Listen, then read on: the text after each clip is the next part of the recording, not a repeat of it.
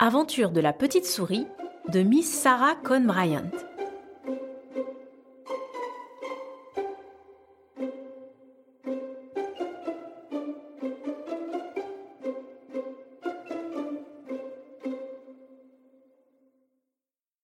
Il y avait une fois une petite souris grise qui vivait dans un champ de blé noir et qui avait bien envie de courir le monde. Elle se mit à trotter çà et là, fourrant son nez pointu dans tous les tas de pierres et sous toutes les touffes d'herbe, et regardant partout de ses petits yeux noirs et brillants. Tout à coup, elle aperçut dans des feuilles sèches un petit objet rond, brun et lisse. C'était une grosse noisette, si polie et si brillante qu'elle eut envie de l'emporter à la maison. Et elle avança sa petite patte pour la prendre, mais la noisette se mit à rouler. Sourisette courut après, mais elle roulait très vite et arriva jusque sous un grand arbre. Et là, se glissa sous une des grosses racines. Sourisette enfonça son museau sous la racine et vit un trou rond avec des escaliers, tout petits tout petits, qui descendaient dans la terre. La noisette roulait le long des escaliers avec un petit bruit. Sourisette descendit aussi les escaliers. Tap, tap, tap. En bas roulait la noisette, et en bas, tout en bas, descendait Sourisette. La noisette roula jusqu'à une petite porte qui s'ouvrit immédiatement pour la laisser passer. La petite souris se hâta de pousser la porte qui se referma derrière elle. Sourisette se trouva dans une petite chambre et devant elle se tenait le plus drôle de petit bonhomme qu'on pût voir. Il avait un bonnet rouge, une veste rouge et de longs souliers rouges en pointe.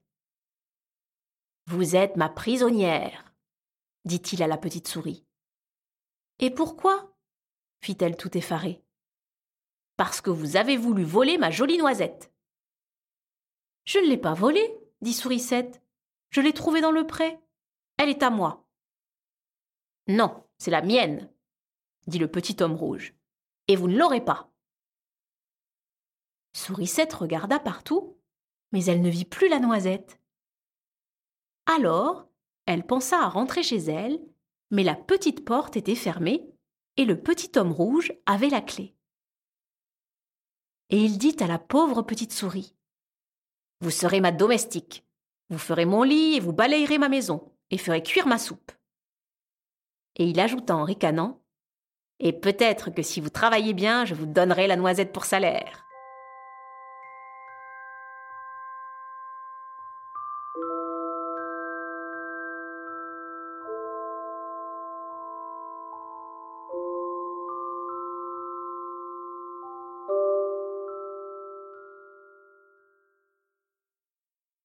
Ainsi, la petite souris fut la servante du petit homme rouge. Chaque jour, elle faisait le lit, balayait la chambre et faisait cuire la soupe. Et chaque jour, le petit homme rouge sortait par la petite porte et ne revenait que le soir. Mais il avait toujours grand soin de fermer la porte et de prendre la clé. Et quand Sourisette lui réclamait son salaire, il répondait en ricanant Plus tard, plus tard, vous n'avez pas encore assez travaillé. Cela dura longtemps, longtemps. Enfin, un jour que le petit homme rouge était très pressé, il ne tourna la clé qu'à moitié, et naturellement, cela ne servit à rien du tout. La petite souris s'en aperçut tout de suite, mais elle ne voulait pas partir sans son salaire, et elle chercha partout la noisette. Elle ouvrit tous les tiroirs et regarda sur toutes les planches, mais elle ne la vit nulle part. À la fin, elle ouvrit une petite porte dans la cheminée, et juste, elle était là, dans une sorte de petit placard. Sourisette la prit vivement dans sa bouche et se sauva. Elle poussa la petite porte, vite, vite, grimpa les petits escaliers, vite, vite, passa à travers le trou sous la racine et courut chez elle sans s'arrêter. Tout le monde fut bien content de la voir, car on la croyait morte et comme elle laissait tomber la noisette sur la table, celle-ci s'ouvrit en deux avec un petit clic comme une boîte. Et qu'est-ce que vous pensez qu'il y avait dedans? Un tout petit petit collier en pierre brillante et si joli.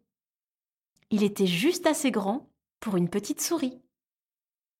Sourisette le portait souvent, et quand elle ne le mettait pas, elle le gardait dans la grosse noisette.